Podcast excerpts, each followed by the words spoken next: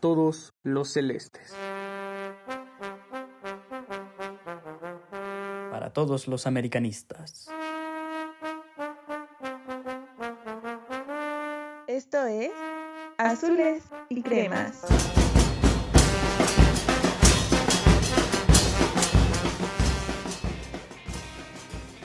Amigos, la selección mexicana sigue sin caminar.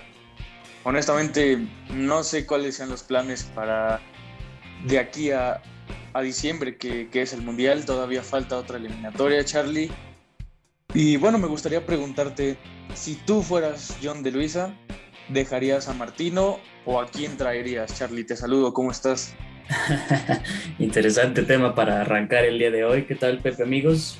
Pues es complicado, ¿eh? Porque Mira, yo creo que tenemos que dejar en claro que hay un problema que no pasa realmente, digamos, por las manos de Martino, que es que la selección mexicana no tiene delanteros. O sea, uno podría hablar de Macías, ¿no? Que acaba de regresar a las Chivas, pero bueno, tiene cero juego, entonces francamente no sería una opción, o al menos no una opción justa. Henry Martín, ya la verdad es que también se ha visto muy reducido en el América, ya hablaremos sobre el tema. Eh, Funes Mori, bueno, ahí está, pero pues, bastante pobre su accionar con la selección. Mismo caso de Raúl Jiménez. Pero fuera de eso, la verdad es que esta selección es muy inoperante, pero bueno, inoperante ha sacado los resultados, nos guste o no. Así que pues en este momento creo que no, no sería correcto quitar a Martino de la selección.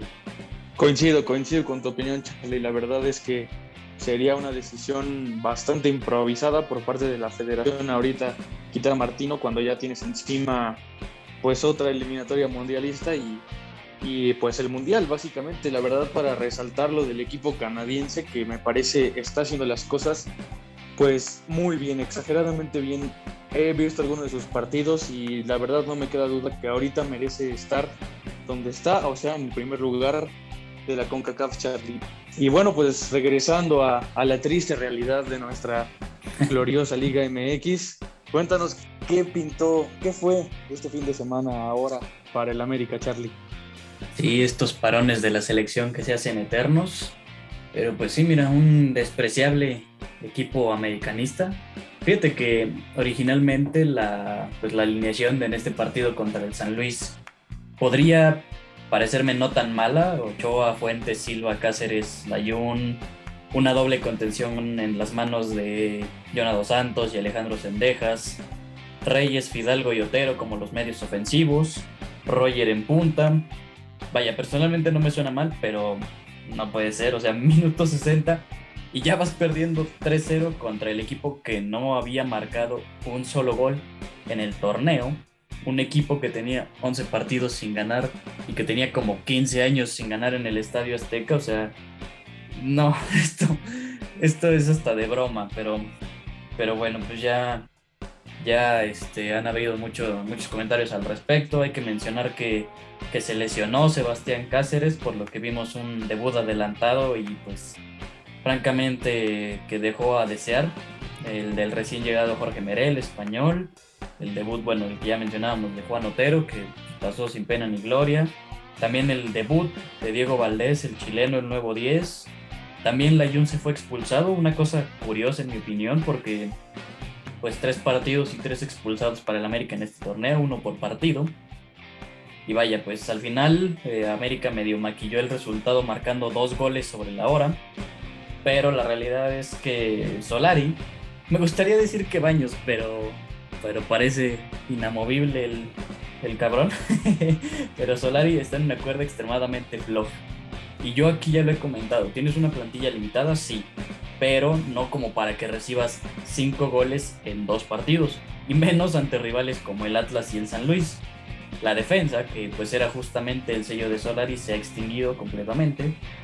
Y vaya, sinceramente es complicado asegurar que Solari terminará el torneo en los controles del equipo, porque por ahí diversos medios e individuos señalan que esto es tender la cama por parte de, de los jugadores, se rumora que su relación con Solari ya no es la mejor, que hay elementos molestos por la salida de Córdoba, de Manuel Aguilera, en el caso de los paraguayos, Bruno Valdés y Richard Sánchez, que bueno, están molestos porque básicamente su jerarquía que tenían con, como le dicen al cuino, Miguel Herrera y también Viñas, que básicamente han desaparecido desde que llegó Santiago Solari.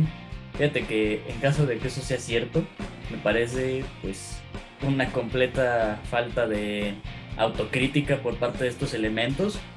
Porque, a ver, Richard ha jugado, se desaparece. O sea, en la final de, por ejemplo, la que fue de CONCACAF ante Monterrey, Richard no, no apareció. En el caso de Bruno Valdés, bueno, hay que recordarle que por su culpa fueron eliminados ante Pachuca. También recordarás la falla que tuvo precisamente ante Cruz Azul en el último partido de, de liga que disputaron en el torneo anterior. El caso de Viñas, bueno, también ahí ha estado, ha tenido sus oportunidades y no mete gol. O sea, la verdad es que esto no es cosa de Solari, es que ellos han bajado su rendimiento. Así que para mí es muy complicado el, el que ellos mismos se sientan inconformes cuando su desempeño es el que no ha, no ha sido el óptimo. Pero bueno, retornando a Solari, pues vaya, no podemos olvidar que aún tiene contrato y su cláusula de rescisión supondría un gasto importante, sin considerar que también hay que traer a alguien, un bombero ciertamente, porque bueno, este equipo se acerca a los tres meses sin ganar y la cosa está a quedar de amigo. Eh, sea Carrillo, Mohamed, quién sabe, habrá que esperar.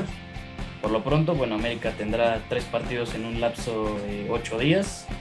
Visita a Santos, después a Mazatlán, en el duelo pendiente de la jornada 2 y ya el próximo sábado, el 20, recibirá a Pachuca en un horario atípico, domingo a las 4 de la tarde. Pero, pues vamos a la otra cara de la moneda, amigo, porque este Cruz Azul gana con las uñas. Así es, Charlie, como bien lo mencionas, el azul, pues ahí sobre la hora, pidiendo ya la hora a los futbolistas, como es costumbre aquí con, con el peruano Juan Reynoso. Y pues sí, ahora sí que América, preocupante la situación, como, como mencionas, por ahí me cepillaron al ayuno dos partidos por andar diciendo que los árbitros son malísimos. Y bueno, entonces la máquina Charlie, pues un partido complicado. La verdad es que la plaza de, de, León siempre es difícil para jugar de visita. Cruz Azul, pues con su habitual alineación que ha venido utilizando Juan Reynoso en, los últimos partidos, un 4-2-3-1 con Jesús Corona. La verdad, siento que puede ser un poco más condescendiente Reynoso con Jurado. Honestamente, pero ya después, ahora sí que Corona calla las bocas, sacando un balón pues que iba a gol, que significaba el empate de León. Después en la defensa, el histórico Cata Domínguez con Pablo Aguilar, Juan Escobar y el debut en liga, digamos como titular de Alejandro Mayorga, que me parece que, hace buen papel el lateral izquierdo en lugar de, de Adrián Aldrete. En la contención, Rafael Vaca y Eric Lira, otro de, de, las incorporaciones recientes de la máquina que parece que funciona de manera óptima en el medio campo, en la creación de, del juego y en la destrucción de, del juego de, del equipo rival. Y ahí como enganche queda Charlie Rodríguez, tu tocayo Charlie que pues para mí ha sido hasta ahora la mejor incorporación de, de Cruz Azul. Cada partido vemos que pues que le echa ganas, que tiene que tiene hambre, ¿no? De, de, convertirse en ídolo aquí en Cruz Azul. Sí, por, ahí lo por un lado. Sí, no, la verdad ahorita. Y luego te pones a pensar las declaraciones que da Romo y, y la verdad yo no veo más que arrogancia, Charlie. Honestamente, complicado lo, lo que pasó ahí en ese trueque. Por el lado izquierdo, eh, Ignacio Rivero, ya un viejo conocido también de esta alineación. Y el Brujo Antuna, que ahora de nueva cuenta vuelve a anotar eh, una diana. El partido pasado lo hace contra Monterrey, ahora contra León. Y el centro delantero en este partido fue Brian Angulo. Y sí, Charlie, la verdad, el, el gol cae en el minuto 30. El Cruz Azul, lo voy a decir, aunque Juan Reynoso ya regañó a los fans de, Cruz Azul, que no es un planteamiento ratonero, que por qué se le dice ratonero, que quiénes somos para juzgar el planteamiento ratonero. Y justo decía que si el Real Madrid ha ganado con contragolpes, ¿por qué tenemos que llamar ratonero a su planteamiento? Pero pues básicamente, no sé, vamos a llamarle conservador, si queremos decirle de esa manera, con una línea de 5 al final, lo que ha venido haciendo, mete al Shaggy y mete a otro central, Debuta también uno de los nuevos refuerzos, Luis Abraham, peruano, central, defensa central. Y pues de esa manera Cruz Azul se queda con tres puntos, Charlie. Difícil, obviamente, como comenté, jugar en, en León de visita. Pero pues me gustaría ver un poco más de variantes al ataque. No, no digo que esté mal la manera en la que ataca Cruz Azul, pero hacen falta futbolistas. Cruz Azul se enfrenta el sábado contra el Necaxa en el Estadio Azteca a las 7 de la tarde.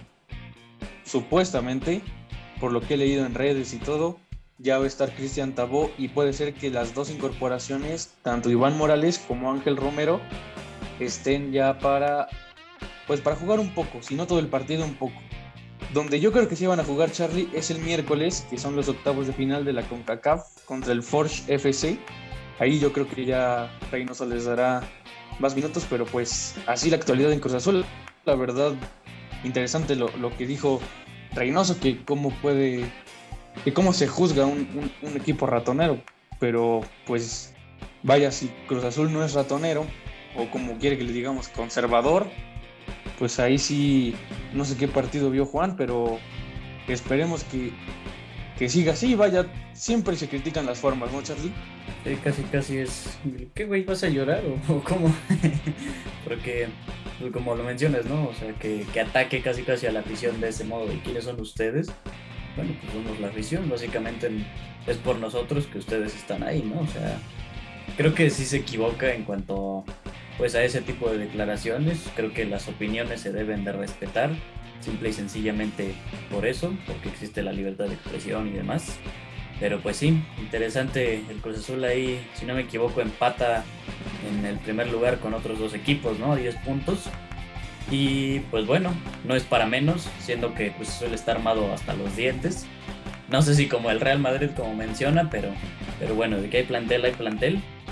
Y pues nada, amigo, así la actualidad en estos equipos. También mencionar que en el correr de esta semana, desde que se dio este desastroso partido con San Luis, bueno, entre todas las cosas que ya mencionamos, también surgió pues estos eh, rumores, información, etcétera, sobre este pacto que, que, se dio entre promotores mexicanos, básicamente, para impedir que, que jugadores que militan en Centroamérica o en Sudamérica puedan llegar directamente a la América. Se habla de que es un, una especie de boicot ante la América y ante sus promotores.